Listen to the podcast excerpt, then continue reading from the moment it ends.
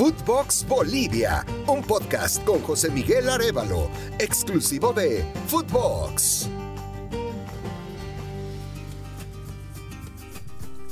Hola, hola mis amigos del fútbol, bienvenidos a Footbox Bolivia, el podcast en el que hablamos del fútbol más impredecible del planeta, el fútbol boliviano. Los saluda José Miguel Arevalo, gracias de corazón por acompañarme. En este séptimo episodio vamos a hablar del batacazo, un resultado histórico en el fútbol boliviano que ha movido las estructuras del líder hasta el fin de semana incuestionable del campeonato.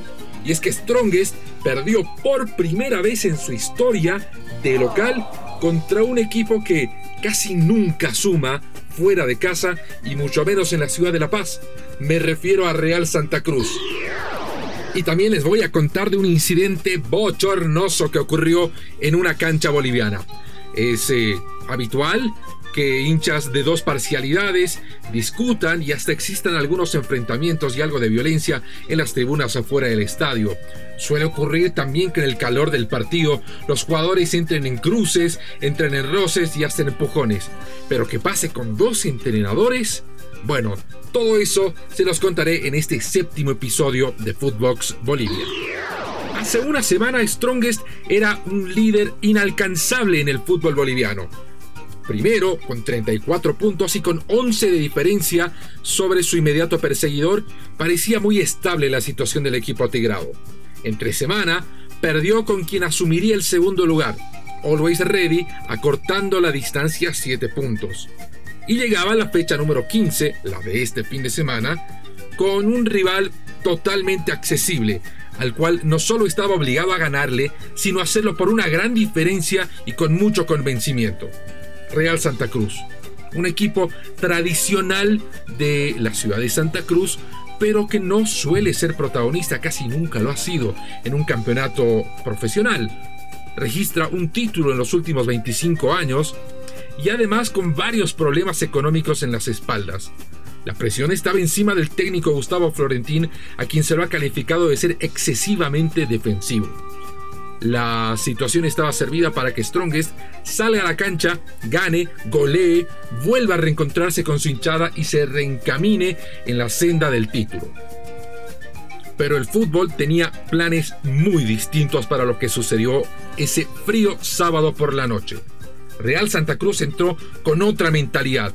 Como casi nunca se ve un equipo cruceño en la ciudad de La Paz, para esos equipos, llegar a jugar el Hernando Siles o peor al estadio de Villa Ingenio en el Alto prácticamente es entregar los puntos. Suelen defenderse y llevarse uno, dos, tres y hasta cuatro goles de diferencia como si nada. Es una plaza perdida para clubes que vienen de esa región de Bolivia.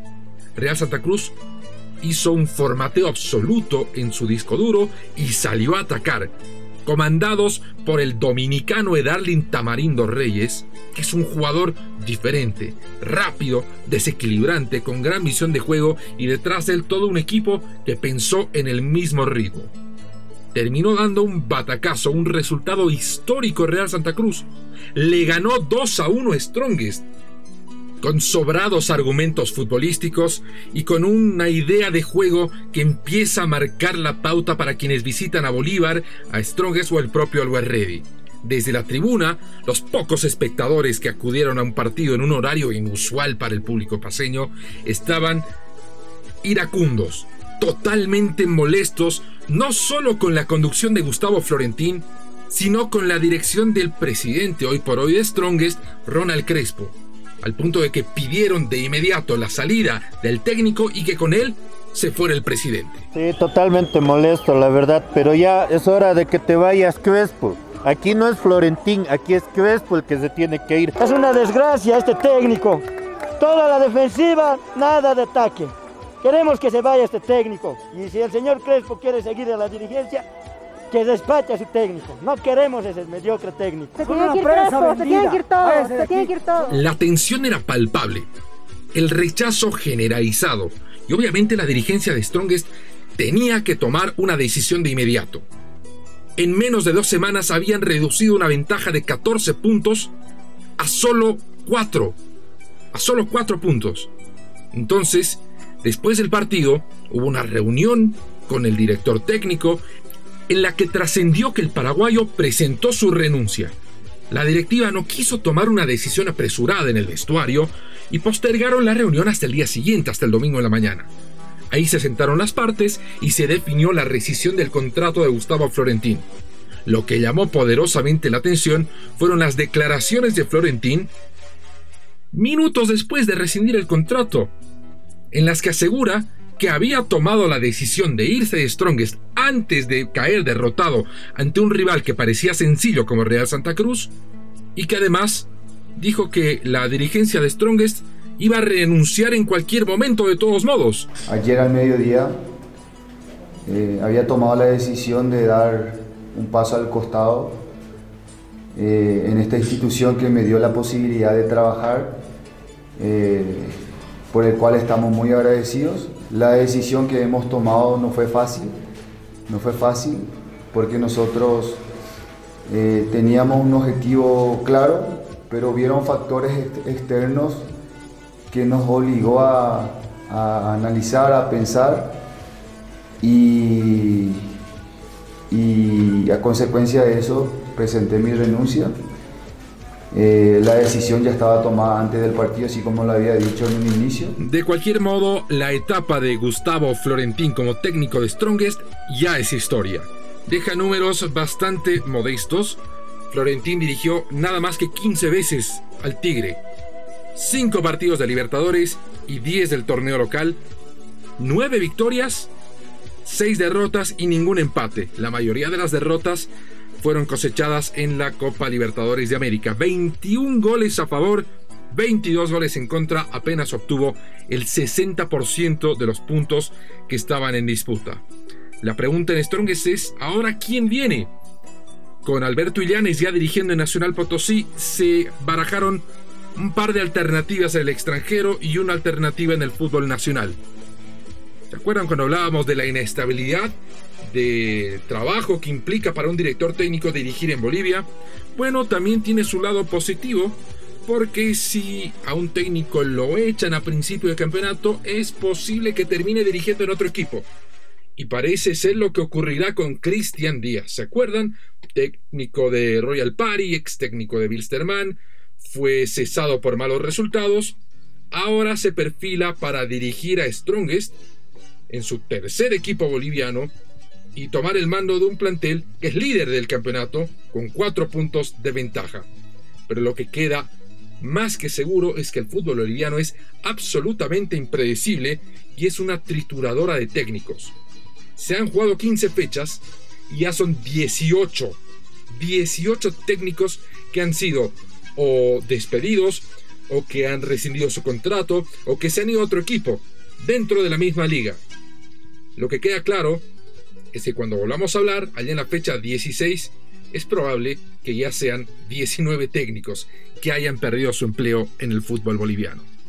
Entre otros resultados que se han dado en esta jornada número 15, destaca por supuesto el empate entre Royal Party y Bolívar en Santa Cruz, en la jornada del domingo. Un empate bastante trabajado. Comenzó ganando Bolívar al minuto 10 y le empataron al minuto 88. El técnico brasileño Sago apeló a todo su arsenal ofensivo y se vio desprotegido en defensa, buscando muchas, muchas respuestas para poder reencauzar a este equipo que está séptimo en la tabla con 24 puntos a 10 del líder Strongest.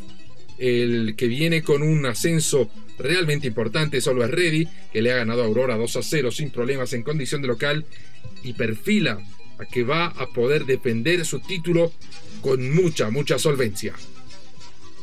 La polémica de la fecha se la vio en el estadio Tawiche Aguilera en la ciudad de Santa Cruz, después del áspero partido entre Oriente Petrolero y Nacional Potosí, que terminó empatado 0 a 0. Fue tan duro el partido que incluso Oriente se quedó con 10 hombres luego de que el volante colombiano Elkin Blanco fuera expulsado por reiteración de faltas y acumulación de amarillas. Incluso Oriente Petrolero tuvo un penal más adelante que su gran figura Henry Vaca no lo pudo convertir. Un partido con los ánimos caldeados, con mucha frustración de parte del local, que viene logrando una actuación muy destacada partido tras partido y tiene uno de los campeonatos con más aspiraciones en los últimos años, no haber podido ganar de local generó mucha intranquilidad en los hinchas, en los jugadores y en el cuerpo técnico, comandado por Ervin Platini Sánchez. Ervin Sánchez es un entrenador que se ha ganado la fama de ser contestatario contra los árbitros y expresar su voz cada vez que él siente que un arbitraje ha perjudicado a su equipo. Bueno, después del partido, él eh, entró al terreno de juego a reclamarle alguna situación al juez eh, nacido en Sucre, Dilio Rodríguez. Pero en el camino se cruzó con su colega, con Alberto Illanes, técnico de Nacional Potosí, que había sido tentado, como les contaba, por Strongest después de haberlo dirigido en una primera etapa en este año. Se cruzaron palabras de grueso calibre en ese momento y perdieron la calma los dos. Empezaron a empujarse entre ellos y estuvieron, pero a nada de irse a los golpes. De no haber sido el cuarto árbitro que lo retuvo desde atrás Alberto Illanes y de los colaboradores de Ervin Sánchez que evitaron que él también respondiera, estuviera pasado a un bochorno todavía más grande. Pero eso no quita que la vergüenza ya se haya sufrido. Fue un espectáculo totalmente indeseable. Se espera siempre un comportamiento ejemplar de los protagonistas y en especial de los entrenadores. Más aún si son dos figuras, exjugadores profesionales en el fútbol boliviano como lo son Ervin Sánchez y Alberto Illanes. Después de todo el papelón, salió a hablar Alberto Illanes y reconoció que se equivocó, que se arrepiente de lo ocurrido, pero dejó claro que fue Ervin Sánchez quien lo provocó a él. Yo fui a hablar con el árbitro, no, ni, siquiera yo me había hablado con, con Ervin Sánchez, no. Yo no fui a hablar con él. A hablar con el árbitro por, por las amarillas que nos había sacado. Ya estaba de ida al camarín y me dijo algo que no está bien. Entonces yo por eso me paré y, y ante esa provocación, pues, una pequeña acción mía de, de, responder, eh, pero eh, absolutamente nunca he tenido estos inconvenientes. Eh, él me provocó verbalmente, me ha agredido verbalmente y bueno, y eso no está bien. Realmente estoy también un poco arrepentido porque no, no es mi manera de, actuar, no lo he hecho, no lo voy a hacer, pero ya esta agresión verbal sido muy fuerte, así que no, ah, espero no, no, no volver que no vuelva a pasar porque el fútbol esto somos un poco, eh, estamos en, la mirada, en el lente de, todo el país y es un mal ejemplo. Bueno, reconocer los errores y pedir disculpas es de caballeros. Lo cortés no quita lo valiente. Bueno, mis amigos de Footbox Bolivia, ese es todo el tiempo que tenemos por hoy. Les recuerdo que tenemos nuevos capítulos todos los lunes y viernes y ustedes los pueden encontrar en su plataforma de podcast favorita. Gracias de corazón por haberme acompañado. Nos veremos la próxima en Footbox Bolivia. Footbox Bolivia con José Miguel Arevalo, podcast exclusivo de Footbox.